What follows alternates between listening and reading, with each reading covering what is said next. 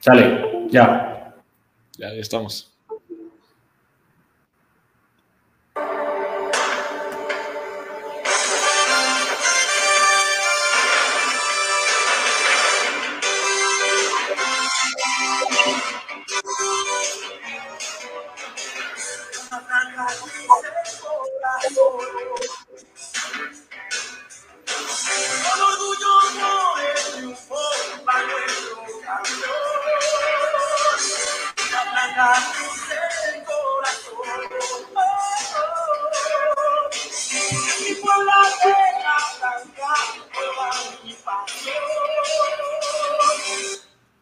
Muy buenas noches, amigos de Canal Franja. Estamos en un programa más. Yo los saludo con todo el gusto de siempre, Daniel Ortiz. 22 de diciembre de 2021, ya estamos casi terminando el año. La Franja preparándose poco más de 15 días para que comience el torneo. Y bueno, saludo a Héctoriño y, y Pepe que andan conmigo como siempre.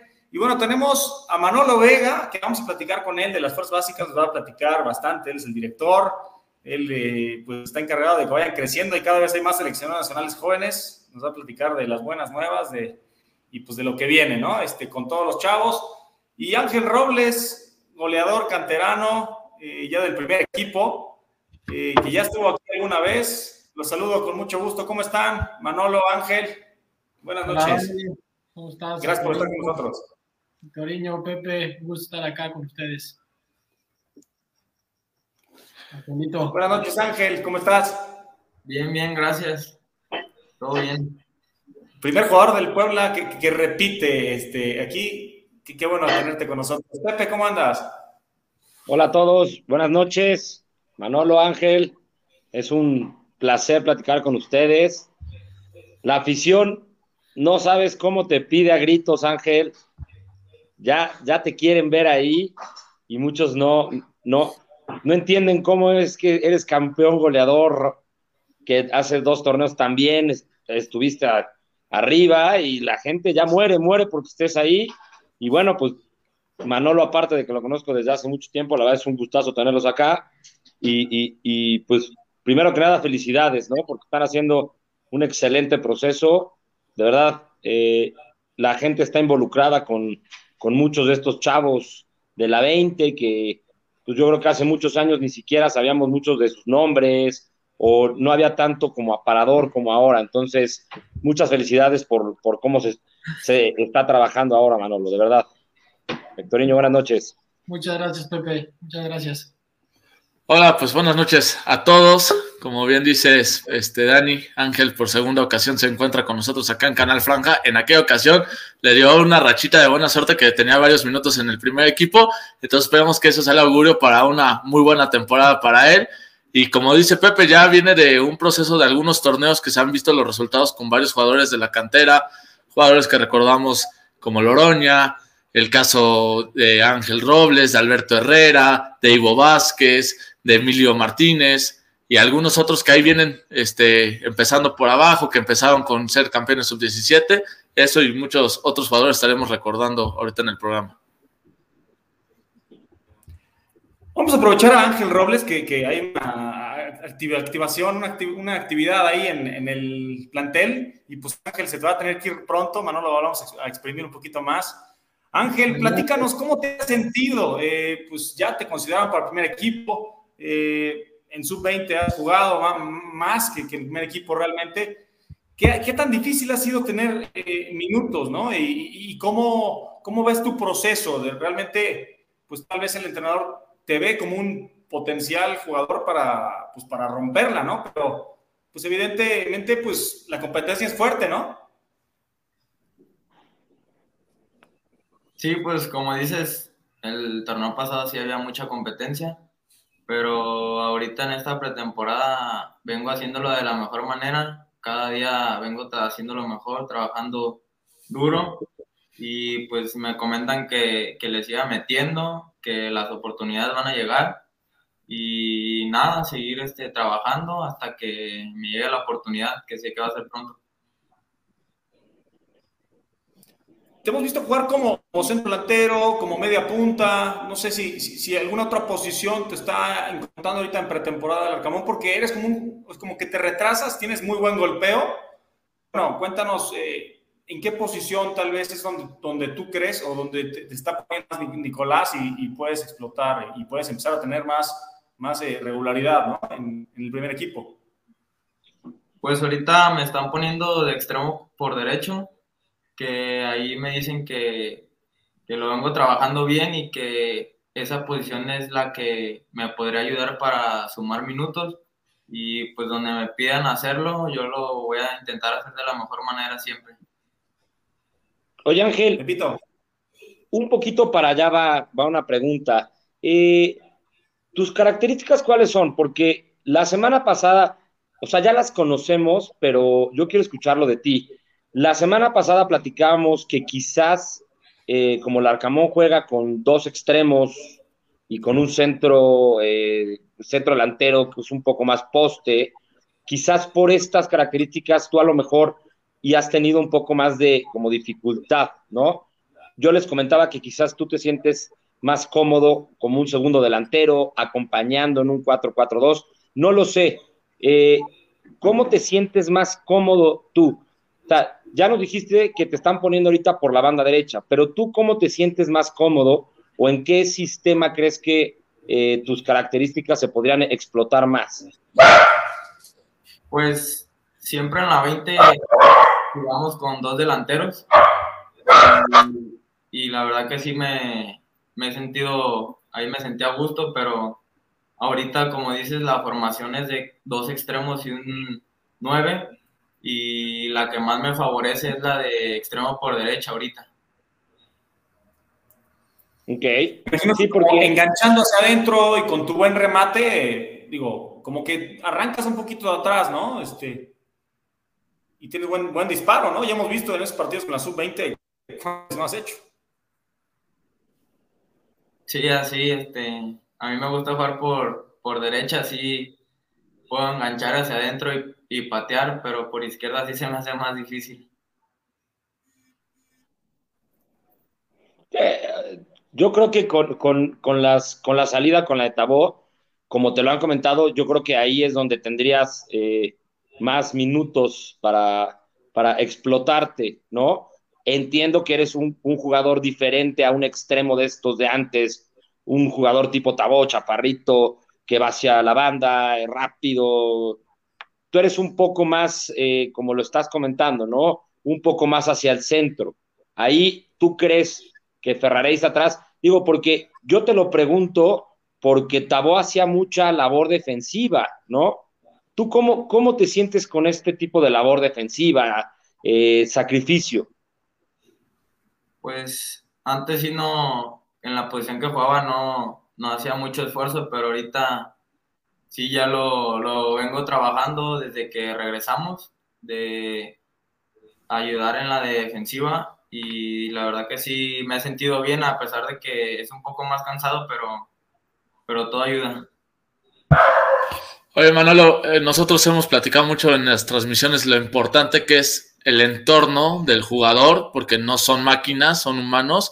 Y la última vez que platicamos contigo nos platicabas que ya trabajaba, ya vivías como con otros compañeros en una casa club. el momento de recordar que eres, tienes menos de 20 años, que no eres de aquí de Puebla. ¿Cómo ha estado el tema contigo en la parte familiar? Este, ¿Tu familia ha venido a verte? ¿Cómo te has sentido con el, ya viviendo acá en Puebla? ¿Cómo es toda esa parte fuera? Los comentarios de que hoy ya estás siendo convocado. ¿Cómo te sientes en ese sentido? Pues sí, al inicio era algo difícil de, de venirme acá algo lejos de donde soy, separarme de mi familia, pero todo ha valido la pena, mis papás, mis hermanos siempre han estado contentos en todo momento, siempre me lo hacen saber, cada que les digo que voy a ir a una convocatoria se ponen felices como que si fuera la primera. Y también lo hago, lo hago por ellos esto para que se sientan orgullosos y que satisfechos de que valió, valió la pena haberme venido y ya estar acá tanto tiempo. ¿Cuántos años llevas ya en Puebla, Ángel? Tres años y medio. tres años y medio. Y bueno, es que la gente, la verdad, ha visto tus partidos o, tal vez a veces no, no ven tanto la sub-20, escuchan y dicen, es que hay un goleador, hay un chavo que está haciendo goles, la está rompiendo, fuiste campeón de goleo, eh, que viene haciendo bien las cosas, que, debut, que debutas en el primer equipo. Entonces, como decía al inicio Pepe, la gente te pide, ¿no? Entonces, eh, pues poco a poco, pues vayas teniendo tus oportunidades te toca ir a sub-20, pues a seguir rompiéndola y seguir demostrando que puedes eh, eh, estar eh, en el primer equipo y, pues, pues, darte todo, ¿no? Y ahora sí que, que, te deseamos pues, pues lo mejor, que este torneo pues, pues vuelvas a estar este, considerado y, finalmente poco a poco la consolidación en una carrera que esperamos que sea larguísima, ¿no? Sí, muchísimas gracias y como lo dices, donde, donde me toque jugar, ahí lo voy a hacer de la mejor manera para que me vean y me den esa oportunidad. Pues no sé si Oye, tengas que ir a, Marcamón. la última preguntita. Ah, bueno, no, no, no. ¿Cómo, cómo sientes tú a, al Arcamón con, con, este proceso de, de, de, los jóvenes, no? Porque si bien eh, pues, eh, gente como el mismo Araujo, Gularte, son jugadores pues, de 21, 22 años, son muy jóvenes, llegaron muy, muy, muy jóvenes a Puebla, y la Camón eh, saca, saca jugo, ¿no? O sea, yo, yo siento que es de los, de los técnicos que potencializa. ¿Tú cómo te sientes o cómo sientes esta parte de, la oportunidad a los jóvenes? ¿Por qué? Porque mucha gente eh, me hace preguntas o nos hace preguntas de, de, del por qué no hay más minutos, ¿no? Eh, ¿cómo, ¿Cómo vas sintiendo este proceso? ¿Cómo te sientes para este torneo? Yo me siento para este torneo muy bien y como lo dices, Larcamón este, nos ha ayudado mucho a nosotros los jóvenes desde que llegó realmente hace un año. Y como tú lo dices, ahorita el plantel somos, si te das cuenta, somos muchos jóvenes. Él confía en nosotros y nosotros este, vamos a dar lo mejor de nosotros para responderle y para que siga confiando en toda la cantera. Perfecto. Yo nomás para despedirme de Ángel y volver a agradecer que esté con nosotros, pues un comentario que seguramente él ya lo tiene y que mucha gente se lo dice, pero ahora como aficionado se lo también quiero transmitir, que es el tema de no desesperarse, las oportunidades ahí están apareciendo con convocatorias, en algunos partidos con minutos, y yo creo que en este torneo en algunos momentos va a empezar a tenerlas y va a empezar a demostrar lo que ha mostrado en categorías inferiores y de esa forma el, consagrarse en un puesto en, primer, en el primer equipo. Sí, así es. Paciencia siempre. Pues bueno, vete a echar relajo, que, la, activación ahí seguramente estará interesante y, y, pues nos vemos pronto, ¿no? Ya la segunda vez, con la tercera, ojalá ya, este, cuando metas el, tu primer gol en primera división, tienes que estar en Canal Franja. Sí, con mucho gusto. Cuando se está grabado. Un abrazote, mi ángel. Gracias. El gol. Gracias. Gracias. Muy bien. Pues, pues a platicar con, con mi querido Manolo, que la verdad es que muchas veces es que el Puebla es un relajo, el Puebla no hace bien las cosas, el Puebla tiene estructura, Manolo. El otro día que nos saludamos, eh, lo platicábamos, ¿no? Este, el Puebla tiene estructura que no había tenido nunca. Así es, mi Dani. La verdad que es, un esfuerzo que, viene ya de algunos años, eh, cuatro años, cuatro años y medio, donde bueno, se han, se han ido organizando las cosas y de a poco se han ido acomodando. Hoy la realidad es que también por, por temas de la liga, por exigencias de la liga, que nos pide tener ya las categorías sub 14, sub 16, sub 18, sub 20, pues te obliga a tener una estructura mucho más establecida, con, con edades, con generaciones de dos por, por categoría, y bueno, eso también me parece que, que facilita un poco pues, esa, ese proceso que, que tienen los chicos ahora, ¿no?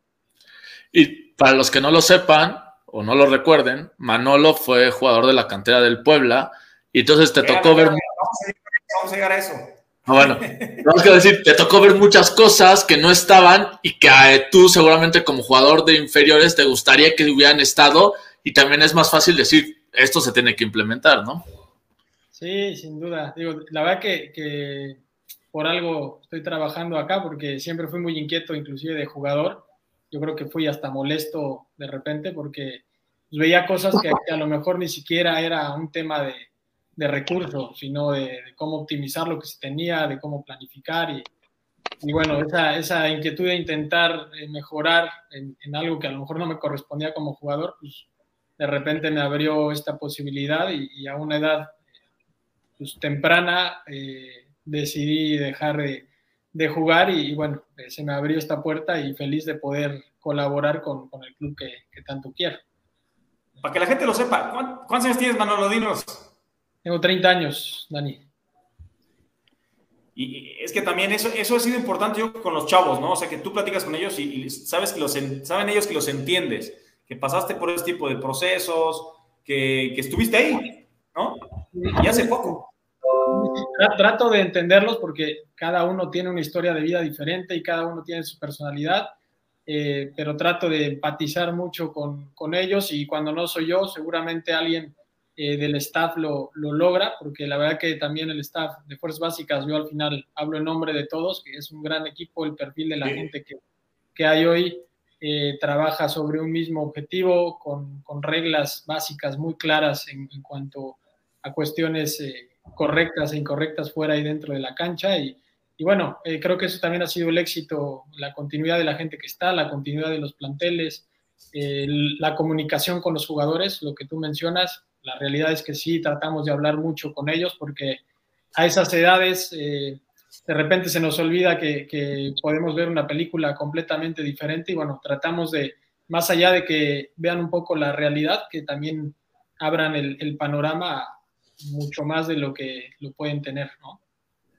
Totalmente. Oye, Manolo, cuando, cuando tú estuviste, eh, ¿quién dirigía en las básicas? O sea, ¿quién era los, los técnicos que, que, que, te tocaron.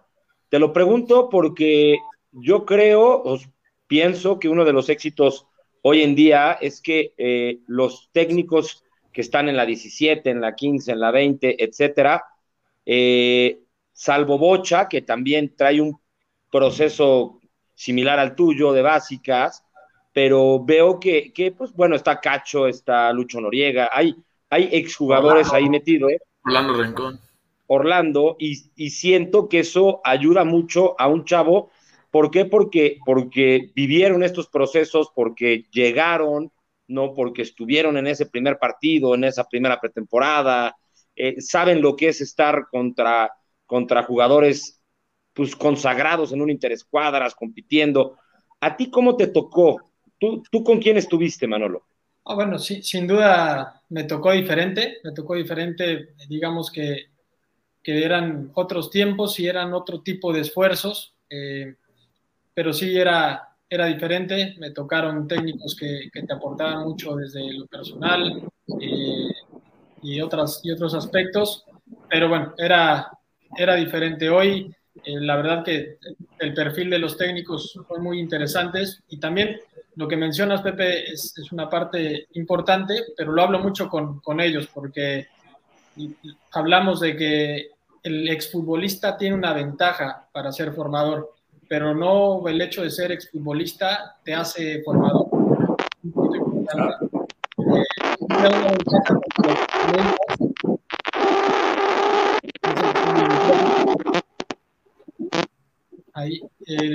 lo que comentas del hecho de haber vivido eso, de estar en, en situaciones importantes, eh, con compañeros destacados, que lo puedan transmitir, porque muchas veces, por más que hayas vivido algo, hay veces que ni siquiera lo puedes compartir o lo sabes permear, pero bueno, ahí lo tienen claro eh, los técnicos, que también ellos saben que no por el hecho de ser exfutbolistas eh, los hace formadores, porque bueno, ese es el adjetivo que encontramos para nuestros técnicos, y al final nos volvemos parte de, del proceso de formación deportivo, pero también humano de, de, los chicos, entonces es una responsabilidad grande, ¿no? Porque por estadística ustedes saben que por más que queramos que lleguen todos, el embudo se va haciendo chiquito.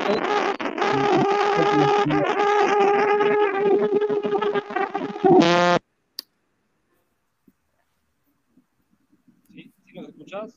Sí, sí. Quieres, Dani, pon la que sigue. Ya, la falla ahí. Bueno. quién están entrenando. Sí, te iba a comentar, mira, los jugadores que, que ahorita están en pretemporada, ¿no? Este, digo, además de los que pues, ya fueron Diego Vázquez, Robles, eh, tienen dorsal incluso de primer equipo. Eh, estos jugadores son los que pues, se llevaron para la pretemporada, ¿no? Si nos puedes hablar un poquito de cada uno, tal vez digo, ya sabemos que Alberto Herrera casi casi ya es otro del, más del primer equipo, ¿no? Dos porteros, eh, dos defensas, un lateral, que ya también debutó Emilio Martínez, ya debutó Sago, están dos delanteros que han hecho varios goles, y al mismo que Robles, o sea, hay otros chavos también que están metiendo goles en, inferiores, ¿no? Sí, sí, sí. Bueno, no, justo hoy platicaba lo que les decía, de la historia de vida de cada uno es diferente, eh, cómo llegaron acá y también el proceso de cada uno eh, va a ser diferente en tiempos. Eh, ahí preguntaba, le decía a Pepe, a, Ángel, de cómo se siente que la gente le, dice, le pide minutos y demás. La realidad es que también esa responsabilidad es, grande porque nos podemos equivocar en, en, aventarlo antes de tiempo, así como nos podemos equivocar en, no meterlo cuando, cuando es debido, ¿no? Entonces, ahí estar muy de cerca, me parece que Nicolás, justo junto con el cuerpo técnico, la verdad que, que lo han hecho muy bien, han, han, han hecho también que la cantera de alguna forma empieza, empieza a figurar más y es una labor importante, compleja y, que la verdad que estamos eh, muy contentos por, por haber generado esa sinergia con, con, el, con el cuerpo técnico. Eh, ahí está de auxiliar también Eduardo Arce, que, que eso ayuda bastante porque pues, él fue técnico de, de, muchos de los chicos que están ahí, de todos. ¿no? Entonces, bueno, hablamos de, de cada uno el caso de Martín. Martín es un portero que llegó aquí a los 15 años de Veracruz y bueno, eh, a él también le tocó ahí otra, otro tipo de, de administración. Eh, me acuerdo que en su momento yo empezaba también a trabajar ahí, se armó una casa club eh, donde Martín estaba, era parte ahí junto con Loroña, junto con el Rojo, junto con Chema, el Rojo. Chema era de esa categoría, que fueron los que en Pedro Goulart, que en algún momento estuvieron en, entrenando con el primer equipo. Pedro inclusive debutó. Pero bueno, Martín es un portero muy interesante, ha tenido un proceso, la verdad que bastante bueno, eh, avanzando con cada categoría, evolucionando. Nacho, el entrenador de porteros, Ignacio Sánchez, eh, también muy de cerca con, con el área de, de, los porteros y con Martín, y ahora, bueno, con Diego, que también lo tenemos ahí. Martín, les platico, Martín vino a la pretemporada, pero va a salir a préstamo a Cimarrones pensando en que pueda tener una evolución y en que pueda regresar con un, cartel diferente, eh, contemplando que tenga ese roce que, a lo mejor le va a venir bien para su crecimiento, ¿no? Buena eh, noticia eso, ¿no? Y Reyes me imagino que pasará a ser el titular de la 20. Reyes eh, está ahí con, con Juan, eh, Juan Ramón Castillo, que ahora tuvo una lesión en, la mano, por eso no viene a pretemporada. Es un portero 2001, también muy interesante, estuvo parando normalmente de titular con la 20 el semestre anterior. Y bueno, ahí estarán compitiendo los dos por, por ser el tercer arquero del primer equipo, por, por ser eh, titulares en la 20, que seguramente les daremos minutos a los dos para que puedan eh, desenvolverse y seguir sumando experiencia, ¿no? El portero León 18, ¿no? O sea, para, darle minutos estaba titular en la 18, pero en su categoría pues era para la 20. mira, a Diego, Diego es un caso también, te digo, cada uno tiene su, su historia. Diego, yo lo conozco a Diego desde la sub-15. Diego era portero de Morelia, sub-15, portero de selección nacional, sub-15 Morelia, sub-17 Morelia. Eh, de hecho, la bocha también lo tenía bien visto. Y bueno, va a Mazatlán y viendo que no tenía participación tanta en la 20, estaba ahí, eh, se logró ahí junto con la gente de Mazatlán que pudiera venir para acá, para tener esa vitrina que a lo mejor no le pueden ofrecer allá. Y bueno, queda es un 50-50 por parte de, de, los clubes y, y, es un portero a mí se me hace muy interesante, con muy buen juego de pies, atajador, eh, no es tan alto, eh, ha de estar por el 1,80, 1,79 por ahí eh, este torneo de, en el que fue en Celaya fue titular con México, ¿no? En algún partido. los alternaron a los porteros, pero sí tiene contra Brasil, que se ganó, fue titular. Entonces, el, chavo tiene experiencia, digamos, internacional con selección nacional y, eso es muy bueno. Yo lo que te preguntaba por el portero Jonathan León, este, ¿él ya no estaría? O, Jonathan, Jonathan, terminó su contrato y ya no está con nosotros, ya no renovó. Ok. Oye, Mario Rivera, este ha surgido previamente a Santiago Román, ya también por, pues digo, por su pasado ya lo conocemos, lástima de las lesiones, pero esperemos que ahora sí se, se consolide hacia adelante, ¿no? Sí, bueno, Ulises, es, Ulises es Mario Rivera. Eh, Uli eh, es un central eh, derecho, es un central muy aguerrido, es un central líder, es un central que siempre está empujando al compañero, que de hecho se caracteriza por siempre estar hablando, por empujar, por, por alentar. la verdad que ha tenido una evolución desde que llegó con nosotros importante, se le ve más claro en las salidas, en cuanto a fildeos es un jugador que, que te cumple bastante bien y bueno, ahora con, con la salida eh, de, de, Ramón, de Ramón Juárez, bueno, eh, Nico, y el cuerpo técnico, eh, tiene ahí a Ulises como una posible opción en caso de, de necesitarlo, porque saben que, que, podría hacerlo de buena manera.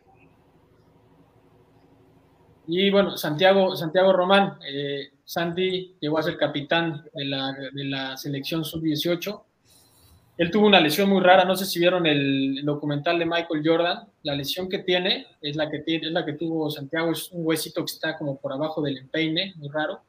Entonces, de entrada, algún cirujano así especialista en eso no hay. Había algunos que lo habían operado, pero no a atletas de alto rendimiento. Entonces, bueno, se encontró con, con la opción que pensamos que era la mejor, se operó.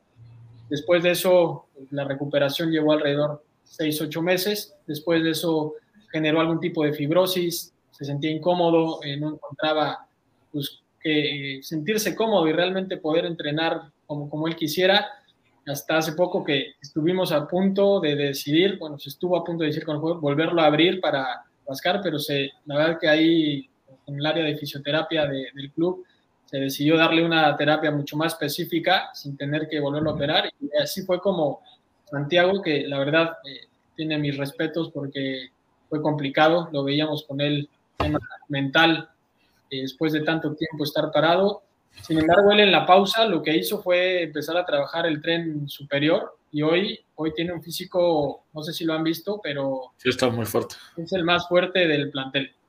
Entonces, ah, eh, era un jugador con, con muy buena zurda y con excelente salida. Yo me acuerdo de verlo. A mí, que soy muy, muy, muy sincero, cuando había partidos de Copa que eh, se probaban o jugaban muchos chavos, la verdad es que Santiago Román lo vi en un partido, no me acuerdo dónde, porque fue de visitante, no sé si en Juárez o algo así. Yo lo vi espectacular, ¿eh? O sea, de verdad, cuando, cuando jugó en, el, en, la Copa con el Puebla, yo lo vi muy bien, porque aparte es un central alto, es un central fuerte, zurdo, que aparte los centrales zurdos no son tan, tan comunes, ¿no? Yo lo vi bastante bien, tendrá dos años, y precisamente no sabía de, bueno, lo, específico de la lesión, sabía que tenía muchos problemas con una lesión, pero es bastante, bastante bueno verlo por acá, porque si agarra juego y empieza como a crecer o a madurar, siento que puede ser un hombre bastante importante porque, pues, evidentemente, Puebla, por ejemplo, tiene a Ay, se me fue el central argentino, este. Segovia. Segovia. Es un jugador de 33 y Maya, años. Sí. Maya, pero creo que por ahí puede ir entrando Santiago y eso es bueno porque Puebla difícilmente es eh, eh, un equipo que saque jugadores, pero las cosas ya se están haciendo bien y me da gusto por eso Santiago Román, la verdad. Así es, a Santi lo debutó creo que en Ojitos, ¿no, Manolo? ¿En Copa? Sí, en Copa, correcto. Muy bien. Emilio Martínez ya debutó.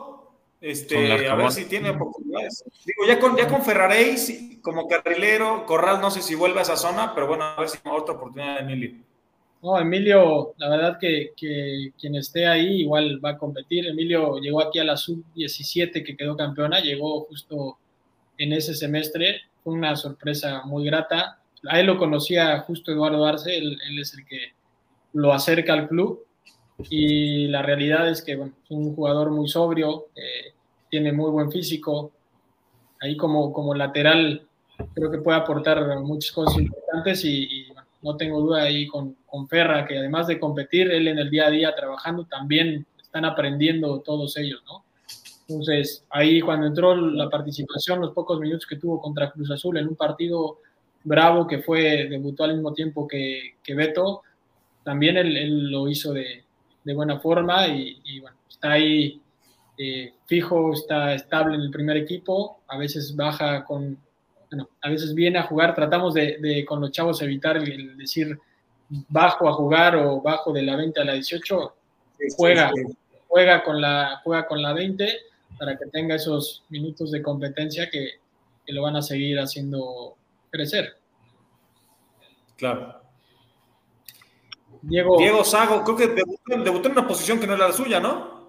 ahí en, esa formación yo creo que era la que más le podía acomodar con, Juan y también Juan sabe, sabe más que todos nosotros y por algo lo puso ahí. Eh, contra Necaxa, si no mal recuerdo, ¿no? Contra Necaxa juega el primer tiempo y bueno, después, que son también con situaciones que también hablo mucho con ellos, tienen que aprender a convivir porque pasa, ¿no? Que de repente te toman en cuenta y de repente estás, este, de alguna forma, no borrado, pero no contemplado en una categoría que tú has contemplado.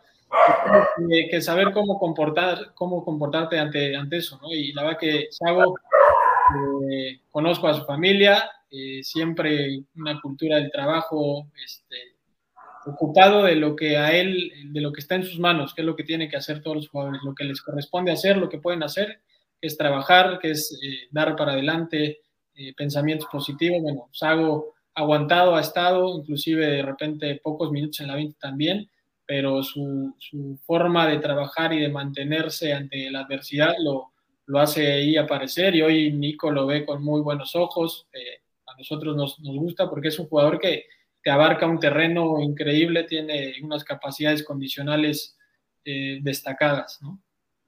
Es un volante de, central, de va y viene, ¿no? Como un 8, un 5, no sé, te, te estoy preguntando. Como un, como un 8, como un box to box, ahí ayudando a un 5, inclusive de 5 lo ha hecho, lo, lo ha hecho bien, pero y creo que donde él más se acomoda es en, esa parte de poder ir apretar, eh, de repente equilibrar ahí con el 5, eh, pero sí tiene un recorrido impresionante. Y digo, lamentablemente por, por Diego tiene mucha competencia, porque aparte regresa Dani Aguilar, está Salas, está Beto Herrera, que ahora fue, fue el que más destacó, ¿no? De, de todos estos chavos en el torneo pasado, y además está Corral, que lo están habilitando ahí también. Y fichaje que puede venir, ¿no? Y, algún fichaje, pero es, es, es complicado. Lo que pasa es que aparte Corral, veía una estadística hoy, Corral fue el jugador más creativo del equipo. Es que es, es impresionante. Entonces, lamentablemente tiene mucha competencia y chavos también, ¿no? Como Beto, como el mismo Dani Aguilar, que lamentablemente con esa lesión, pero Dani empezaba a ser bastante importante, ¿no? Para mí, Dani Aguilar empezó a destacar un poco más que Israel al principio, mira. Israel ahorita está consagrado, ya hasta selección llegó, pero Dani Aguilar también se me hace un jugadorazo ahí, eh, pues en un doble cinco, ¿no? lamentablemente. Un corte similar a, Beto, ¿no? Este, que Beto Herrera tal vez tiene un poquito más de velocidad, no sé, puede tener un poco más de recorrido, pero es que Beto Herrera, platicábamos hace semanas y me preguntaban por ahí, ya va a tener dorsal de primer equipo y yo pienso que todavía no, porque pues el registro está el próximo año, pero si no, hasta lo tendría, ¿no? Sí, sí. Sí, justo no se puede ahorita en esta temporada de invierno hacer el cambio de, de número. Vamos a esperar a, Mayo, que de hecho lo tiene que tener por naturaleza, porque se acaba su edad de sub-20 y ahí lo, lo tendría. Y sí, lo, de Dani fue una pena porque Dani arrancaba el torneo con, con todas las posibilidades de ser titular. Bueno, fue titular en la fecha 1 y de comerse el torneo él. Y, la verdad que fue, pues fue feo verlo en el vestidor, eh, ahí con, lágrimas y ahí con la lesión, pero bueno, ahora, ahora está de vuelta y es parte de ahí lo de, de Diego. La ventaja de Diego es que son características diferentes y digo, a lo mejor me equivocaré, pero yo creo que Diego va a tener algunos minutos este, este torneo por su característica lo, puede ayudar, que es un poquito lo que hablaban también con Ángel, ¿no? De repente compararlo con un jugador como con características eh, de un extremo de ida y vuelta, pues no, no, va, pero, pero partiendo de esa posición también te puede hacer daño de otra manera. Y bueno, Sago ahí en el medio centro con características diferentes, con algún objetivo diferente que pueda tener eh, el cuerpo técnico en alguna situación, yo creo que tiene posibilidades de repente a tener algunos minutos. Y por último, los delanteros, Baruch Ochoa y Cristian Mares. Baruch Ochoa que tuvo muchos goles el torneo anterior en la sub-20, ¿no? Y Mares que fue campeón sub-17. Bueno, ahí faltó Betito Herrera, que Beto, Beto nos llega a la sub-20, eh, lo deja Pachuca, Pachuca le da las gracias y aquí lo vemos y... Gracias Pachuca, ¿no? Sí, sí. Decidimos darle el espacio, que esto digo es un factor que digo que a veces es hasta parte como del ADN del jugador de Puebla que viene en busca de una revancha la verdad que aquí bueno, arropamos a Beto, le dimos esa confianza que a lo mejor eh, pudo haber perdido y, y bueno, Pachuca jugó, jugaba la mayoría de, lateral izquierdo, por ejemplo, ¿no? Pero nos, dimos cuenta que era un jugador muy inteligente, mucha capacidad y la verdad que sus intervenciones con el primer equipo pareciera que lleva muchos más partidos de los que lleva en primera división. ¿no? Y los, delanteros, Baruch y Mares, bueno, Baruch es, es un jugador eh, que, nos gusta, que es, potente, es un doble 9, te puede jugar también de repente como extremo. Del mano a mano es desequilibrante, eh, potente, tiene gol, no sé si han visto alguno de los pero justo con Ángel Robles y, y son los que ahí empujan a, la 20 en, la zona ofensiva y un jugador que tiene bastante proyección. Él también nos llegó a una visoría complicado que se quedara un jugador en, en la 20 viniendo de jugar de una tercera división y final se determinó que, se quedara y, bueno, ahí está el resultado. Y Cristian Mares, eh, Cristian fue, mira, te voy a decir de los de la lista, está, aquí estaba Robles, que, digo ya no está ahí, pero Robles. Eh, falta Ivo. Falta Sebastián Rodríguez. Es que puse. Ah, bueno, es que yo puse los que son de, del primer equipo. Ah, de, 20 porque digo, Ivo Vázquez Robles ya no. Pero bueno, ¿quién me decías que falta?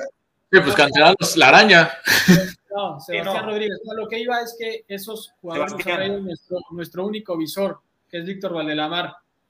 A Cristian Mares lo trajo de León, a, a Robles lo trajo de Vallarta, a Sebastián Rodríguez lo trajo de Vallarta y a Cristian Mares lo trajo de León, en una visoría que, que, tuvo ahí en una academia.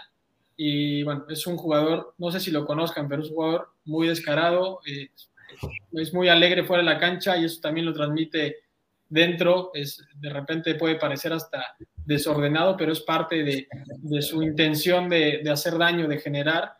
Eh, es un jugador diferente y bueno, es, es, es, el de los más chicos porque es 2004. Es ahí eh, muy, va muy de cerca su proceso con el de Dylan, que hoy Dylan no viene a la pretemporada, pero sigue trabajando con los sub-20. Y, y, bueno, eh, si no lo han visto, eh, Cristian también es un jugador con, mucha proyección, ha tenido convocatorias de selección nacional. Eh, estamos trabajando mucho en el tema de, su físico porque es un jugador eh, flaquito. Hoy, hoy tenemos un grupo que trabaja específico en las tardes con un entrenador personal, donde hacemos énfasis en el desarrollo muscular, en el tema de fuerza, y bueno, se van, se van viendo los resultados de, de a poco, ¿no? Oye, Manolo. Oye, lo decíamos, perdón, Pepe, si quieres. No, yo, yo tengo una pregunta acá, o un cuestionamiento más que nada. El equipo, a mi gusto, es un, es un equipo muy ordenado, garra, etcétera, ¿no? Pero siento que es un equipo que le hace falta muchas veces eh, punch, ¿no? Tuvo punch unos buenos eh, ratos en el, en el torneo antepasado, eh, pero en sí yo creo que es un equipo que le hace falta punch. Tanto así que nuestro goleador en el torneo pasado fue Memo con tres goles o cuatro goles. Ahora, ah, bueno, Tabó. ¿Por qué, por qué eh, digo, por lo que escucho, los tres delanteros que están, digo, tanto Ángel como Mares, como Baruch, por lo que entiendo, son jugadores rápidos, habilidosos, segundos delanteros. Eh, ¿Por qué si el equipo, o por qué si, si, si Larcamón juega con un poste, ¿no? Que es Memo o Aristeguieta, con dos extremos. O sea, son muy, muy específicos los, los jugadores, cómo los usa. ¿Por qué traer estos jugadores? Yo siento, y se lo preguntaba al mismo Ángel, que por eso Ángel no ha tenido tantos minutos. ¿Por qué? Porque siento que no hay acomodo para un segundo delantero que, que, o sea, si jugara con doble delantero y jugaran con un memo que les pueda bajar balones, etcétera, funcionarían mejor, pero no juegan así. ¿Por qué no tener a un chavo o no hay algún chavo, un centro delantero alto, fuerte, algo que pueda competir la Memo Aristeguieta? Porque veo que estos tres son de un corte parecido, ¿no? Rápidos, habilidosos, etcétera. Sí, hoy, hoy la realidad es que no hay un 9-9 de área, como lo estás describiendo, no hay en, fuerzas básicas, bueno, en la sub-20. En la, en la sub-18 hay jugadores que pudieran estar con esas características, pero bueno, eh, necesitan llevar un proceso más eh, encaminado a que pudieran estar más sólidos para que Nico los pudiera considerar, ¿no? También Ángel a ellos, al final, eh, el, el cuerpo del primer equipo, te digo, con los jugadores que lo ha hecho, lo ha hecho de forma excelente. Ellos están en el día a día y también ellos sabrán por qué no ponerlo, por qué sí ponerlo, pero estoy seguro que cuando lo hagan, con más será porque están convencidos que ese momento es el correcto, ¿no? Que, creo que está bien porque también hemos causado confusión en la cabeza de los chicos poniéndolos porque eh, tenemos una necesidad y a lo mejor todavía no está listo y de repente aparece y le hacemos más un daño que, un bien, ¿no? Oye, estamos hablando de este seleccionado, el otro también es seleccionado, eh, y me decías otro día, el Club Puebla tiene, creo que récord de seleccionados nacionales en, juveniles, ¿no? Sí, fue, fue, el año, fue el año con, con más convocados. También es, es eh, importante saber que hay niveles de, de convocatorias, ¿no? Hay la A, la doble A y la triple Las salas ocupan para ver a más jugadores. Eh, la verdad que, ahora se tiene una buena relación, comunicación con, selecciones menores, eh, derivado de que, bueno, han visto que, hay jugadores interesantes y ha habido mucha invitación para estas convocatorias eh, A. Y también en, las, en las doble A, las triple A son giras, ¿no? Que tenemos pocos jugadores con, con giras que, bueno, el mismo Toño Soto, Román, eh, Dylan tienen, tienen giras internacionales con selección nacional, que son a las que aspiramos que, realmente sean convocados, ¿no? A las A tenemos muchos, eh, de hecho, como te lo comentaba, este año fue el año con más convocados a selecciones menores que ha tenido el club. Toño Soto va a préstamo a Coyotes, ¿no? Correcto. Sí, está ya trabajando. Vamos a pasar unos comentarios. Casa Bautista. Saludos. Omar Cardona dice saludos, buenas noches, enfranjados. Angelis igual, buenas noches. Casa Bautistas dice saludos, deseándoles lo mejor y mi pregunta es si es que habrá más chance en la cantera en este año 2022 en el primer equipo. ¿Cómo ves, Manolo? Oh, bueno, creo que chance ha habido. Y está la muestra de Beto, de, Emilio. Este, en su momento tuvimos una reunión ahí por el circuitos, no se acuerden, de, un aproximado por año y la verdad que cumplimos el objetivo en un semestre con estos dos chicos, ¿no? Pero al final la idea es que puedan eh, consolidarse, que eso es lo más importante. Beto tuvo más participación y, creo que ahí va, ahí va ganándose su, lugar bien fijo en el primer equipo. Y bueno, ese, es el, trabajo importante que, tenemos que, ocupar. Oye, Manolo, eh, rapidísimo. Eh, ¿Qué tanto afectó o qué tanto afecta el que la liga, la liga haya quitado esta esta regla de minutos a menores, porque hace, no recuerdo, hace ciertos años, eh, cada equipo tenía que cumplir mm, de dos o tres jugadores más de mil minutos, ¿no? Y creo que de esa regla salieron muchos, ¿no? Me parece que por ahí Raúl Jiménez, etcétera. ¿Qué tanto afectó el que hayan quitado esta parte, ¿no? Porque yo creo que eso no le afecta al Puebla, le afecta a la selección mexicana, al fútbol mexicano en general, ¿no? Sí, la realidad es que tendría que ser algo natural. Si, si, si el cuerpo técnico fuera otro, te diría, nos afectó muchísimo, pero hoy sin tener una imposición, eh, lo hemos visto. hoy, hoy hay 11 chicos en pretemporada, entonces si fuera, si, si, las situaciones internas del club fueran otras, a lo mejor sí nos hubiera afectado. Eh, Loroña, de hecho, Loroña sale por, por esa regla, después termina siendo lo que es, pero es muestra de que a, los chavos hay que, para, darse cuenta si están listos o no cuando tienen la, duda, pues es, ponerlos y, respaldarlos, ¿no? Y eso es lo que ha hecho este cuerpo técnico. De repente se puede aguantar un poco, pero cuando los pone, los respalda y los va guiando y los va llevando, eso también con un poco con mucho soporte de, de todo el staff de fuerzas básicas. Y como mencionas ese ejemplo de Loroña que fue muy bueno y que ayudó la regla, también hay otros que han jugado, así que forzosos por la regla. Y recuerdo, es el caso de Sago, juega ese partido precisamente para sumar los minutos. No porque lo haya hecho mal, pero tal vez no era el momento para él. Puede ser, sí, sí. También que esa regla si te obliga y de repente no tienes un jugador que o no das en la tecla del que tiene que ser, pues puede, puede generar confusión y por el hecho de cumplir con una regla que te están imponiendo, puedes terminar haciendo daño a un, a un chavo. Es que antes pasaba posiblemente eso, ¿no? El director técnico del primer equipo ni conocía bien, o sea, hay directores que no, no se involucraban con los equipos juveniles, pero actualmente me parece que más, y en el Puebla yo creo que, no sé, Larcamón se le ve que ve los partidos, me imagino que tiene juntas contigo, con el equipo bastante seguido, ¿no? Sí, Nicolás va a todos los partidos de la 20. Quiero aclarar, ese no, no, no fue el caso de Sago, porque Sago venía trabajando con el primer equipo. De hecho, esa pretemporada eh, lo hizo muy bien, fue destacado y bueno, tuvo la oportunidad contra Necaxa. Evidentemente sí te sumaba los minutos necesarios, pero no fue, fue algo porque él, él realmente lo ganó y bueno, en, su momento el técnico decidió que, fuera en ese escenario, ¿no?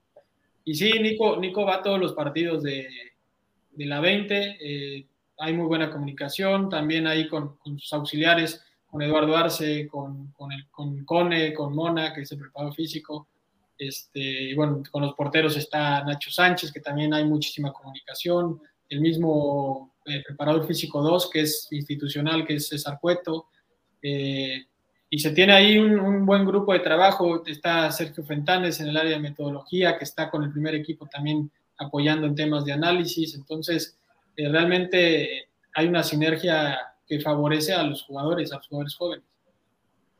Puede ser que Ivo Vázquez en el, en el torneo pasado, sé que es complicada esta pregunta o que la puedas responder tan abiertamente, pero puede ser un caso Ivo que se le empezó a dar un poco más como de minutos y al final terminan habilitando a un jugador como Lucas Maya. ¿A qué voy? ¿Cómo le puede pegar a un jugador por ejemplo, eh, lo que pasó en este Puebla, ¿no? Donde Lucas Maya de repente ya no era central y lo, lo habilitaban como un, eh, eh, como un carrilero, que es la de Ivo, o, o, a Corral, que lo habilitan en un doble contención cuando ahí tienes a Soto, a Sago, al mismo Beto Herrera, al mismo Ferraréis, ¿no? ¿Qué pasa con, con Emilio Martínez, ¿no? O sea, ¿por qué el extremo del equipo ahora es el carrilero derecho, oye, yo estoy en esa posición, ¿por qué no? ¿Cómo, cómo lo toma un chavo esta parte? ¿O qué? Digo, ¿por qué? Te lo comento porque alguien me platicó que ustedes en la parte psicológica traen, traen a una psicóloga que es espectacularmente buena, alguien por ahí medio me lo comentaron, que es la hija de un psicólogo deportivo espectacular. ¿Cómo están trabajando esta parte psicológica? ¿Por qué? Porque vaya, si en el amateur yo juego en cierta posición y habilitan a otro jugador en la mía, puta, yo me siento como, oye, o sea, aquí estoy yo, ¿no? ¿Cómo es para los chavos? Oh, es, es, es, mucha comunicación igual. Bueno, Claudia Rivas es la, la del área de psicología, es hija del doctor Rivas, y, paz descanse, que fue una eminencia en, en, el tema de psicología deportiva, ¿no? Muchos clubes a nivel nacional. Y bueno, la doctora es, es crack stop es reconocida, si tú hablas con cualquier psicólogo del deporte, se quita el sombrero, ¿no? Y bueno, evidentemente también nos, nos ayuda mucho ahí con, con la fortaleza mental de, de, los chicos, pero es poco de ser profesional, entender que juegan 11 y en el primer equipo todo se resume a resultados. Entonces, hay muchas situaciones que el cuerpo técnico puede ver, eh, donde hay eh, puntos específicos y de repente a lo mejor en ese partido necesitaba Nicolás que los duelos aéreos por esa banda, por el jugador que se ganaran, ¿no? Entonces a lo mejor por eso determina que juegue eh, Lucas. Va, va, más allá de, de, no pongo mejor, en lugar de poner al juvenil, pongo antes a, a un central que, que, no es su posición. O sea, va más por, por el beneficio del grupo, porque esta es la, esa es la fortaleza de, del equipo, esa es la esencia del club, también lo que, lo que manejamos, y, y ellos lo, entienden y trabajan eh, y hacen lo que está en sus manos, que es seguir metiéndole, seguir trabajando, seguir observando qué es lo que necesita el técnico para cuando lo requiera y cuando esas situaciones, por sus características, también lo, lo hagan que esté en acción, pues lo, lo, haga de la forma que se espera. Sigamos con más comentarios, más preguntas que haya por ahí. Guzmán Ricardo, Manu Alejandro, te dice saludos, Manolo Vega. Saludos, Tocayo. Eh, acá Toño Gaturro nos decía que invitemos a Roa un día de estos. Saludos a la mesa, en especial a mí. Saludos Luis Fernando, gracias. Omar, saludos a Ángel, ya se fue. dice José Manuel Fuentes, dice, recuerdo a Manolo Vega jugando en las básicas con Pablito González y con mi primo Pedro Gómez. Pedrito Gómez, ¿cómo no? Eh, Isabel, que ahora llegó tarde. Buenas noches, chicos. Buenas noches, Isabel. Eh, Alex nos manda saludos desde Michigan y Luis Vidal nos puso unos comentarios y por eso quería pasar. Dice, hola, buenas noches, saludos desde Tepeaca, Puebla. Con todo respeto, vi una entrevista de Roa y creo que está perdiendo el tiempo, no conoce nada del equipo. Como aclaración en el tema con Roa, él es de marketing, no es de la parte deportiva. Y de ahí nos comenta por qué se fue este delantero Celaya. Celaya como tal no era delantero y era lateral, por lo que tengo entendido. Y a ver si tú sabes el por qué. No justo ahí lo que hablábamos con Pepe, ahí, ahí realmente es donde respaldamos nosotros a pues un poco a la gente que viene teniendo ese proceso con nosotros. Yori es un excelente jugador, un gran profesional, muy buena persona, pero hoy la realidad es que está Maxi Araujo y está Ivo Vázquez, ¿no? Y puede ahora también de repente tener esa variante con Maya. Entonces, eh, Yori, que sigue siendo un activo del club, también estamos que esté en, que tenga minutos de competencia y por eso también se, se decidió fuera préstamo expansión, donde muchos equipos preguntaron por él porque es un gran jugador. Pero hablando rapidísimo de este tema, ¿no? De, de los que salieron rápido a préstamo. ¿Qué es de Montiel y de los dos jugadores que están en el Emiliano Villarreal. Villarreal. Villarreal. Creo que sería interesante que nos platique rápido. ¿Son del club? ¿No son? ¿Ya los vendieron? ¿Cómo está ese tema? Porque el otro día debutó Emiliano, ¿no? En la UEFA Champions League ya, ya, ya, ya tiene algunos meses. en la UEFA. ¿Qué pasó, Pepito? En la UEFA Youth. Ya metió esta gol, ¿no? Sí. Sí, sí, metió gol. Eso, eso tiene mi. Ellos son del club, ellos están a, a presta- préstamos sin cargo con una opción a compra, dos años y medio fueron, ¿no? Eh, fue, esto es planeado en que el peor de los escenarios regresen a Puebla con una experiencia europea que, que los va a hacer sin duda estar en una plataforma diferente, pero bueno, al mismo tiempo, si llegan a hacer esa opción, sería la primera vez que las fuerzas básicas eh, contribuyen eh, al modelo de negocio del club y poder seguir eh, generando cosas positivas para, para, el club. Con esto también representaría el hecho de que, de que, el club mantendría un porcentaje de futura venta, ¿no? Entonces, ese, esa negociación creo que fue muy satisfactoria porque lo hablaba con, con Dani siempre que cuando yo decidí empezar a trabajar aquí, decía, me gustaría hacer lo que, lo que a mí me hubiera gustado que se hiciera cuando estaba ahí, ¿no? Lo que a lo mejor algunos también hicieron y de a poco esos canales de desarrollo en Europa, en expansión, tener otras opciones, eh, pues se van haciendo realidad y, y, el hecho de que estén ellos dos allá, cada uno con su proceso diferente de adaptación y demás, porque las posiciones son diferentes, eh, van bastante bien. Eh, no, así, no es que no, no haya sido fácil, sino que es parte de de repente llegar a un club donde tienes una competencia diferente, donde a lo mejor el delantero tiene menos competencia o el defensa tiene menos competencia, a lo mejor tiene más posibilidad de participar más rápido que el otro, pero la verdad que, que, están bien, la experiencia para ellos es de crecimiento total, deportiva, personal, profesional, y bueno, ahí estoy en, en comunicación, en contacto con ellos y, y, es un gusto verlos que estén por allá. ¿De esos dos años y medio llevan uno? Uno, cumplen uno ahora en enero. Solo para, para, para aclarar, ¿cómo fue este proceso? ¿Dónde, dónde los ve Villarreal? O sea, ¿vienen a verlos o mandaron Maestra. muchos? ¿Fue en la selección?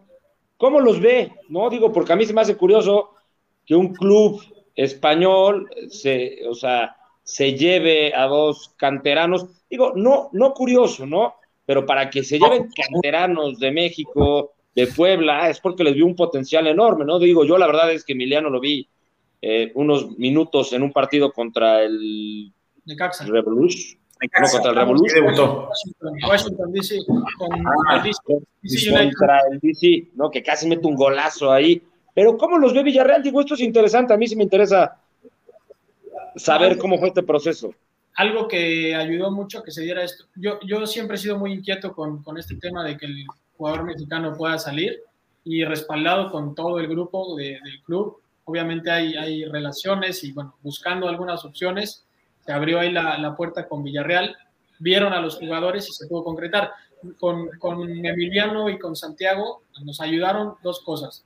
Una, la- una que tienen los dos, que es el pasaporte comunitario. ¿no? Ellos no son extranjeros en España, la otra que Emiliano tuvo una vitrina muy grande en todo su proceso de fuerzas básicas, porque siendo sub-15 jugaba con la 17, siendo sub-17 jugaba con la 20, tuvo este partido con el, con el DC, es el, el tercer... Debutó en eh, primera.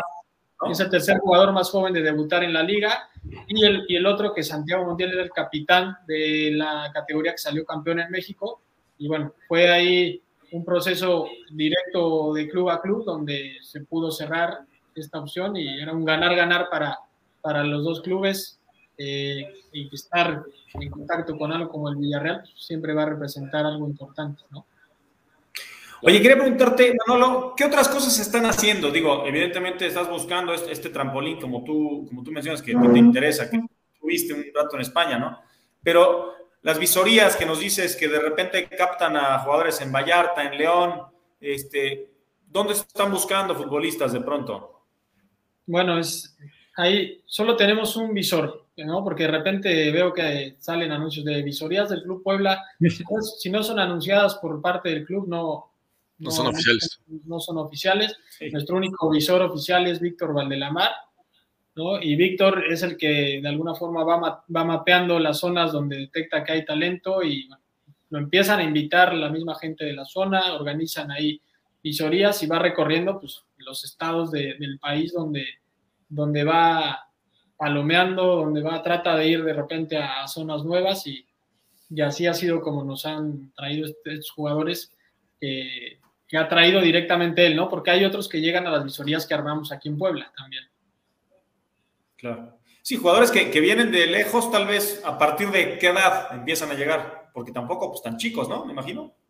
Sí, bueno, la sub-14, que también es otro factor importante, la sub-14 la tenemos a partir desde hace seis meses, ¿no? La, la primera vez que, porque esta categoría se, se incorporó hace justo seis meses, de hecho su competencia oficial arranca ahora en enero, fue como una prueba estos seis meses que pasaron, y eso ahora nos da la posibilidad de, de captar a los jugadores un poquito más, más jóvenes, pero sí, sí, cuando traen a jugadores, lo más joven que nos llegan a, llegamos a invitar son de 15 años, de 15 años para arriba. Claro. Siguiendo con los comentarios, dice Muéstrate de Antro, amigos, buenas noches, de verdad, ¿ustedes ven jugando a más canteranos en el cuadro titular o de recambios que sean cantera? La parte formativa excelente, pero falta ese paso a la primera división. Yo creo que es parte de, del proceso. Parte de lo que se está haciendo, ¿no? Sí, hay, hay tres pilares en este tema de, de las fuerzas básicas, que es la captación, lo que comentabas, Dani, cómo nos llegan, si vamos nosotros por ellos, si nos llegan solos, si los formamos, el proceso, que es toda esa metodología, todo el, el camino que les podemos ofrecer, y la proyección, que es justo lo que menciona ahí el tema con el primer equipo, una comunicación, una sinergia importante, y hoy la realidad es que es que se tiene, de hecho, por clubes eh, que tienen de repente este, infraestructuras pues mucho más este, grandes que las que tenemos acá o, o, más establecidas. Y bueno, hoy, hoy estamos ahí generando jugadores. Oye, rapidísimo, Manolo, ¿cómo es este proceso de Dani Aguilar? Digo, los dos nombres que ahorita va a decir para mí son los casos de éxito más fuertes de Puebla, aunque no son fuerzas básicas, o quiero conocer más esa parte, tanto Salvador Reyes, que ahorita para mí debe de ser titular en selección mexicana, creo que el momento que está pasando ni Gallardo ni otros jugadores para mí debe de ser considerado, y el de Israel Reyes, que también siento que la defensa central en México tiene ahí una oportunidad, ¿no? Puede ser que Johan ya tenga un lugar más establecido, pero Israel ya lo, ya lo llamaron, ya lo vieron, tiene buenas condiciones, pero ¿cómo fue este proceso con estos tres? Puebla los compra para la 20 o los compra para el, este primer equipo. ¿Cómo fue? Porque son casos de éxito muy, muy, muy interesantes que en Puebla no se veían desde hace mucho. Fíjate, los dorsales siempre fueron primer equipo, ¿no? Porque pues, llegaron con los primer equipo. Sí, son jugadores, Pepe, son jugadores que, que se tenían eh, observados, que la gente de aquí los conocían, los conocíamos muy bien, desde el caso, por ejemplo, este portero que, que ahora viene con nosotros, y, y, que no termina de ser del todo, pues, pero como una apuesta, porque al final no son jugadores consolidados, terminan por consolidarse aquí, y bueno, eso la verdad que es, una tarea de, de, un seguimiento, de un conocimiento del jugador, porque a lo mejor es es algo que durante la competencia tú lo vas viendo destacado, destacado, y en el club en el que está, ves que está tapado, y ahí es cuando ofertas y bueno, se valora primero internamente si, si es posible la llegada de este club, también con muchos factores, ¿no? Porque puedes decir, me voy a traer a Israel Reyes, pero voy a taparle lugar a, a un chavo de los que están acá, pero pues vale la pena, o sea, no, no, no hay por qué cerrar esa, esa puerta y, y al final, así como esos tres casos de éxito, también ha habido otros en los que a lo mejor nos hemos equivocado, pero creo que viendo el resultado de repente hay que correr el riesgo y también protegiendo a la gente que está acá, ¿no? De hecho, eso que comentas, me acuerdo cuando llegó este Dani Aguilar e Israel Reyes, a, como por qué si está apostándose tanto las fuerzas básicas buscan canteranos de otros equipos que han del Atlas, y se criticó mucho en su momento eso. Sí, sí. No, y, y, donde falla fueron Ese, en esos les puedes dar un espacio, ¿no? Y ya los tenías vistos, pues es que son luego, luego para el primer equipo, ¿no? Y tal vez tuvieron su proceso de unos meses, jugaron y después ya los dos para el titular, es casi casi. Porque te das... Mira Ramón Juárez, mira Yori Celaya. Pero eso fue préstamo, para cubrir, lo de Ramón Juárez fue como para cubrir la baja de Perg, ¿no? Y fue un préstamo, Ramón Juárez ya había jugado en América y aquí pues no se necesitó realmente. O no brilló tanto, ni lo de Yori, digo, siento que son que eran apuestas similares a las de Israel, Salvador, eh, mismo Dani Aguilar, no salieron. Digo, no pasa nada, pero eh, a mí me gusta. ¿Habrá algo acá, sin que nos digas nombres, habrá algo similar para este torneo? No, para este torneo no. Lo, lo, único es lo de Diego Reyes, que ya lleva un semestre con nosotros. ¿no? Que es, es, un jugador, de hecho, que da la edad para la sub-18 y necesita llevar eh, ese proceso, ¿no? En su momento... Partidos, Isra, partidos, ¿no? En su momento el mismo Isra sabíamos que daba la edad para la sub-20 y que lo podíamos seguir observando aquí en la 20, pero bueno, él de a poco, de a poco muy rápido se fue ganando su lugar allá arriba y la verdad que es un jugadorazo. Sí. A ver, los últimos comentarios que tienes ahí, Toriño.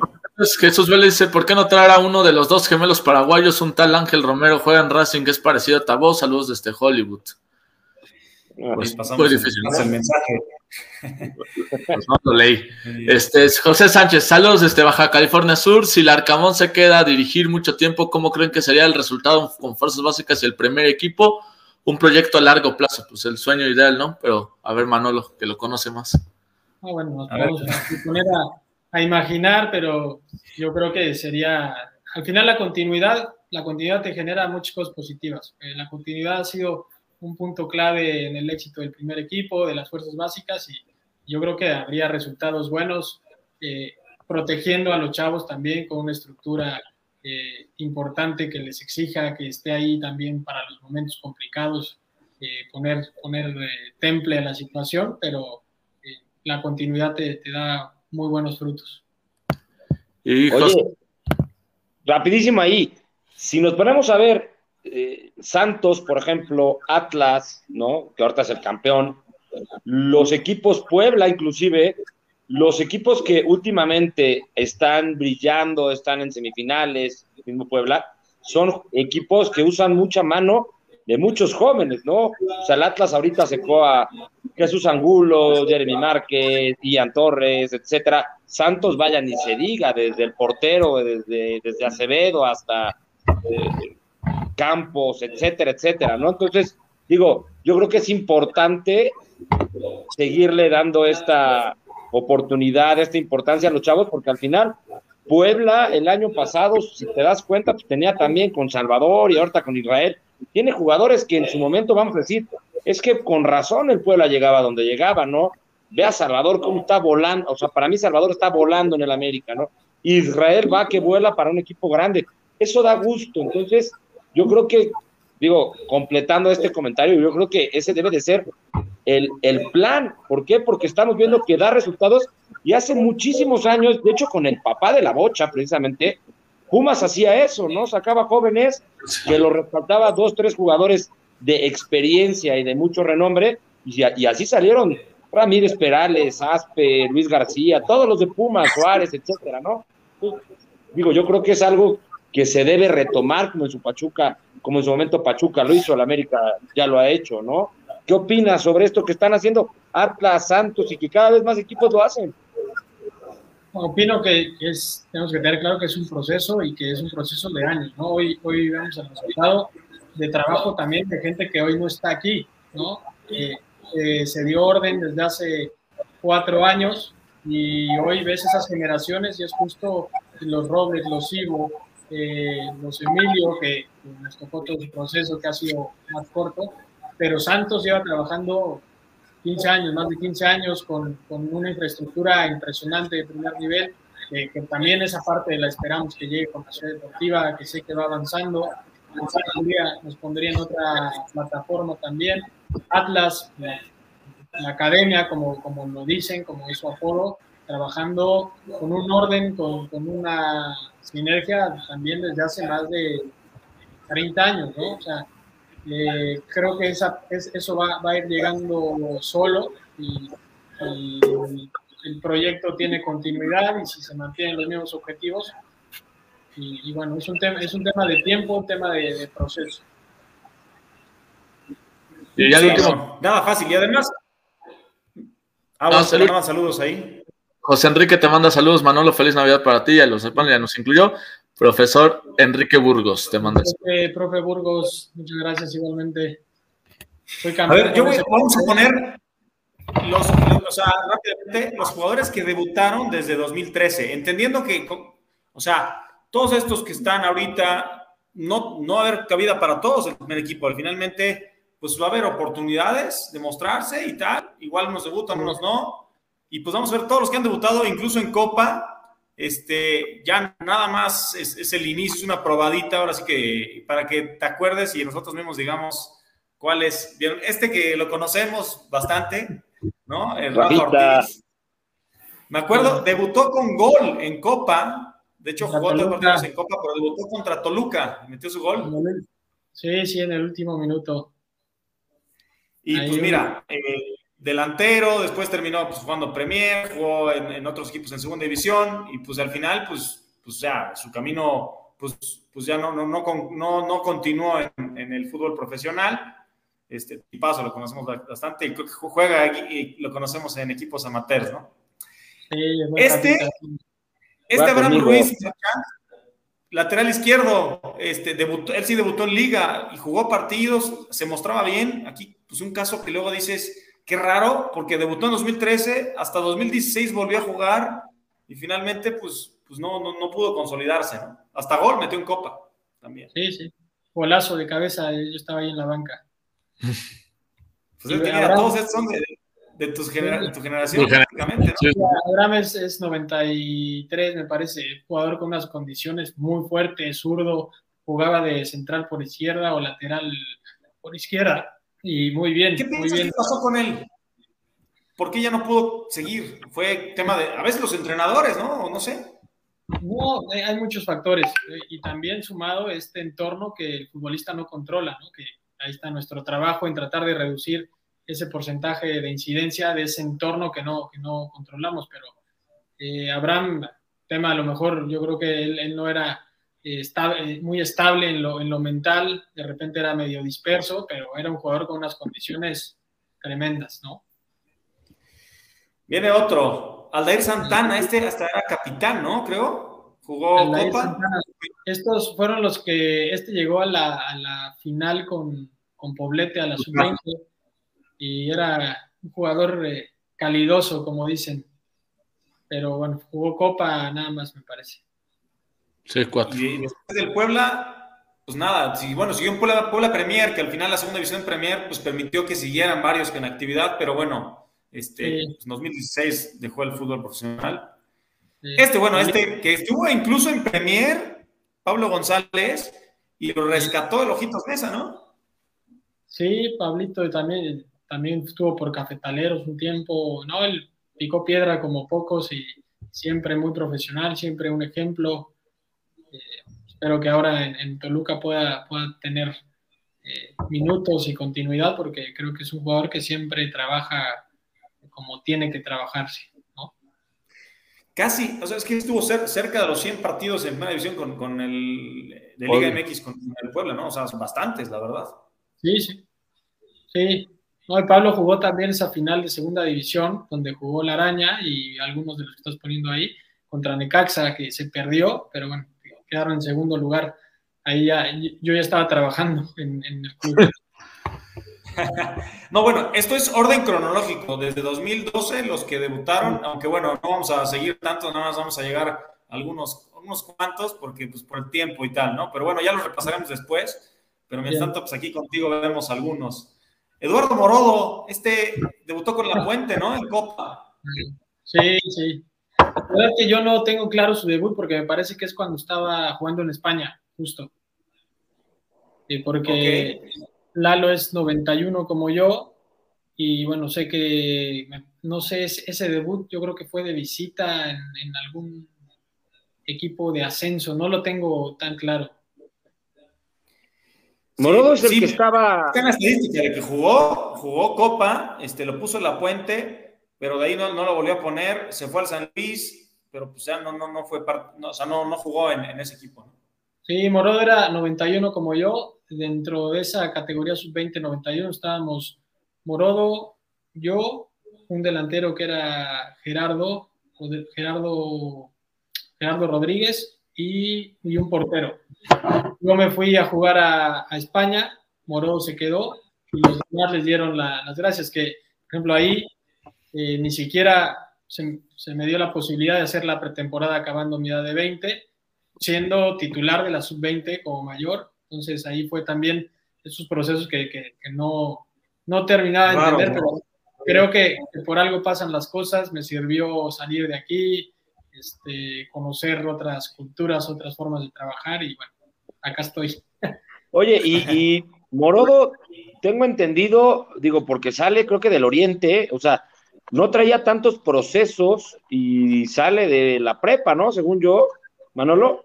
Sí, sí, Moro, Moro llega ya más grande, o sea, no, no, no tuvo como un proceso de formación de fuerzas básicas eh, tan, tan chico, pero bueno, él le ayudaba mucho, tenía esa zancada de avestruz.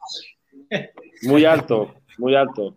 El que sigue, este, este es coaching ahora, ¿no? Miguel Ángel Alvarado Caloca. Caloca, Caloquita, bueno, él, él, hizo fuerzas básicas en Pumas y después llegó aquí, es un muy buen tipo, eh, zurdo, jugaba bien, contención ahí tipo, tipo Daniel Aguilar, y bueno, tenía, buen golpeo. Este, tuvo muchas lesiones, ¿no? Sí, también tuvo muchas lesiones. Este, este también jugó, jugó seguramente en tu debut de Copa, habrá sido el mismo partido, ¿no? Que también jugó. No, él, él debuta antes que yo, me parecía, él debuta antes que yo, sí. Aquí con. Y bueno, y este chavo, ¿le conocemos? ¿Quién es este chavo? Ese soy, soy yo. Acá me debutó Romano contra Monterrey. Expulsaron a Rodrigo Íñigo al minuto 34 y se complicó el debut un poquito. Salí, salí en el medio tiempo junto con Edu Pérez. Edu, Edu y yo salimos en el medio tiempo y, y bueno, ahí ajustó el profe.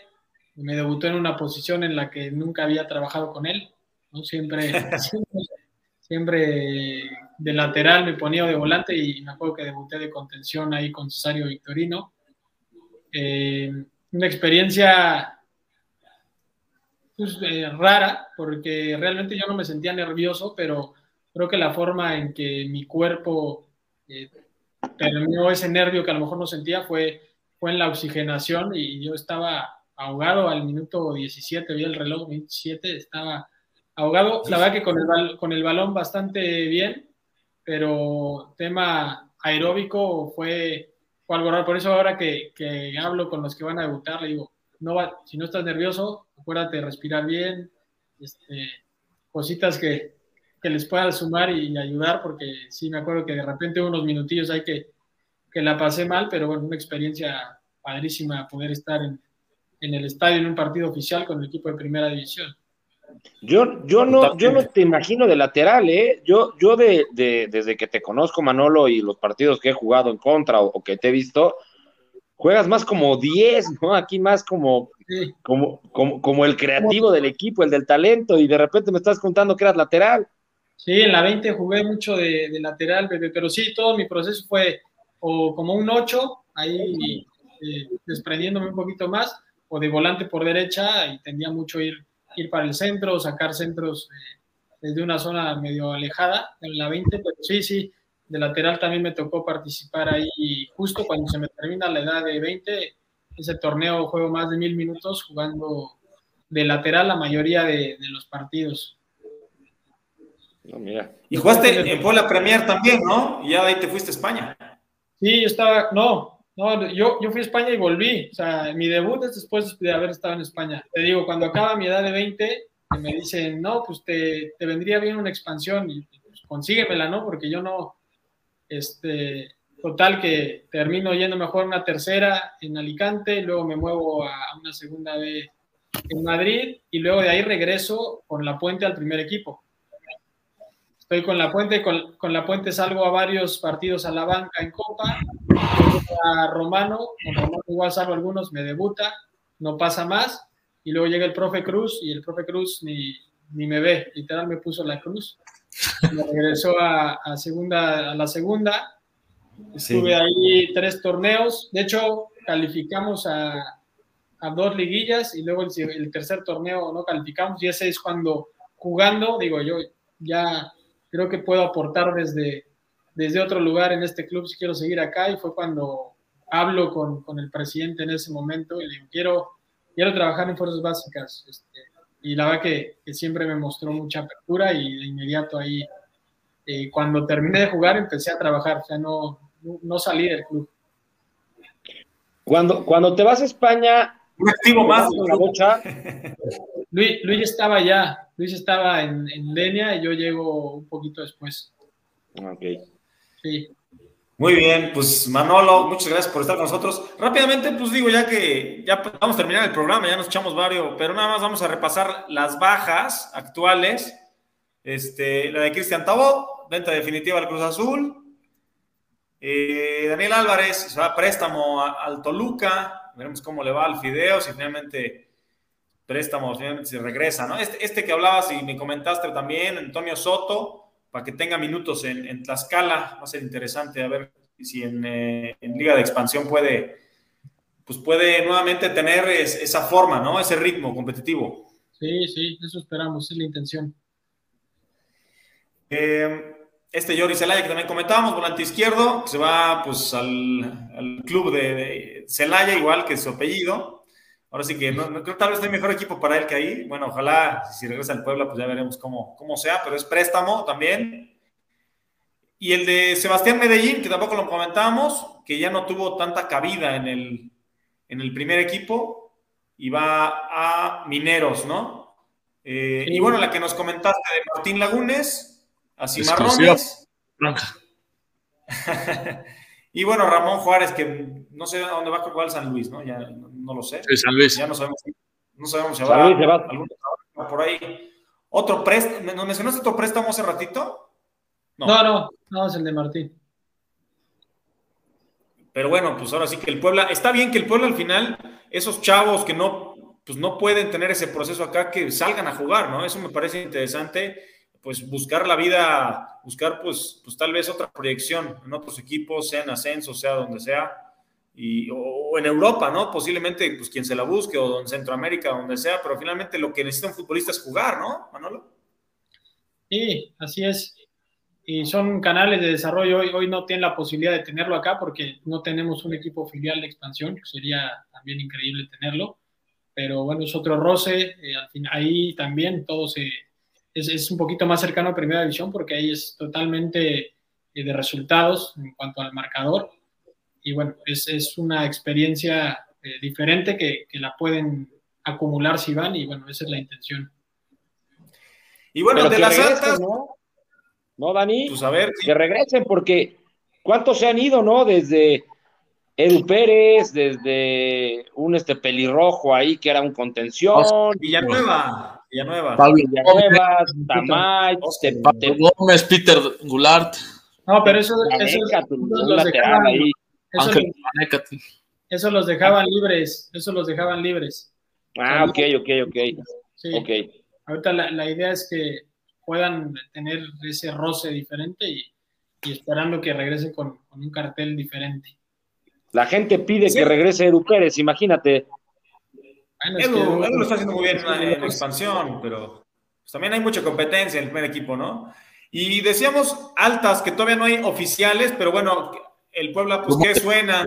Sonaba lo de Cristaldo, que por ahí muy buen jugador, pero pues vamos a ver si se, si se concreta. Este, el tema es ahí, el tema económico, que está un poco complicado, el tema con Boca y con, con Huracán. Querían, y quiere préstamo el Puebla. El cuello, que parece que está cerca este más de, de cerrarse un volante central que, puede, pues, con muy buen toque de pelota, que puede hacer ahí pareja con, con Salas para mover al equipo. Vamos a ver. Ya lo parecer... la siguiente semana, debido a que, pues digo, ya, ya, se nos fue el tiempo. El préstamo en, en 31 de diciembre con Vélez, creo que es lo que está afectando. Sí, tal vez finalmente pues, se tiene que terminar, se tiene que hacer oficial hasta, hasta que finalice eso, ¿no? Pero ya veremos, ojalá la franja ya este, tenga altas porque la gente ya se, está desesperando y que tampoco lleguen pues para la fecha 4 o 5, ¿no? Que ojalá se incluyan pronto. Manolo, muchísimas gracias por estar con nosotros, ¿eh? La verdad es que una plática muy amena y pues también orientarnos a nosotros, a, toda la gente sobre pues cómo va, ¿no? Cómo van las fuerzas básicas. Agradecerles a ustedes, Dani, por el espacio, Victorino, Pepe, un gusto platicar y cuando quieran, digo, al final eh, no, hay, no hay nada que esconder y se está trabajando bien con, con intención de, de, que el equipo pues, genere y ayude a los chavos. No, pues yo también. ¿Qué más que, que yo, tú, como decíamos, ¿no? ¿Sí, Héctoriño?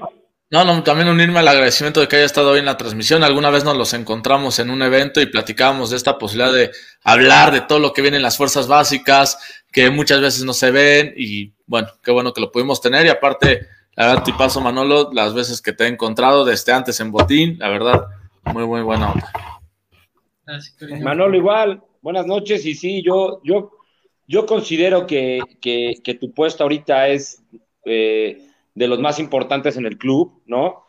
Eh, Puebla no es un equipo que se caracterice ni por tener dinero, ni por desembolsar cantidades fuertes, ni por traer grandes bombas, muchas estrellas. Y creo que eh, la mejor forma es esta, ¿no?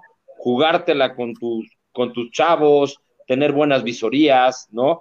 Y yo siempre lo he comentado, o por lo menos siempre platico que es impresionante cómo México, siendo un país con tantos habitantes, no podamos tener selecciones de primer nivel. Pero ¿qué pasa? Pues pasaba eso, ¿no? Que, que muchas veces preferían traer al argentino, brasileño, paraguayo, traer otros jugadores y tapaban, ¿no? Tapaban porque juegas en el amateur y de repente te encuentras a, muchos jugadores que dices, oye, ¿cómo no jugó este cuate? Oye, ¿cómo no? Por lo menos tuvo una oportunidad, ¿no? Qué bueno que ahora ya se esté haciendo, porque creo que es para los equipos, no le quiero llamar chico, mediano, grande, pero para los, para los equipos como Puebla, que no tienen tanto presupuesto, creo que debe de ser la llave tanto para, para destacar como para financiarte, ¿no? Porque la idea es pues que ahora vas a vender a un Israel Reyes, ¿no? Y vas a sacar dinero, pero ya traes a alguien atrás. No, ojalá sí. pero sí, o sea, digo, comprar barato y vender caro. Y si, te, si es cantera, pues todavía más, ¿no? O sea, tienes incluso mayor margen. El que le diste, pues para, para pues, eh, poder pues, llevarlo a primera división, pero finalmente que vendas a alguien de la cantera, pues es negocio redondo, ¿no? Y vamos a ver si con el Villarreal pues, será al final una situación positiva si los venden o si regresan, porque si regresan ya van a estar listos seguramente para, para competir, ¿no? Así es, así es, Dani. Pero bueno, el modelo de negocio incluye todo eso de que, que es importantísimo, las básicas y eso que más Pepe, claro, el trabajo de Manuel es fundamental. Entonces, pues este, te vamos a estar presionando. Muchas gracias por estar aquí. No, gracias a, gracias a ustedes, estoy a sus órdenes, de verdad, acá estamos en contacto. Un fuerte abrazo y feliz Navidad, por cierto. Igualmente, Gracias, a todos. Gracias, Manolo. Felicidades. Gracias. Gracias a todos por vernos. Muy buenas noches. Feliz Navidad. Nos vemos pronto en, otro, en otra edición de Canal Franja. Este, aquí estaremos. Hoy, hoy no estuvo Alex, pero bueno, ya estaremos prontamente con ustedes. Eh, que la pasen muy bien. Un fuerte abrazo. Pepito, Toriño, buenas noches. Buenas noches, figuras. Noticias. Felices. Bye.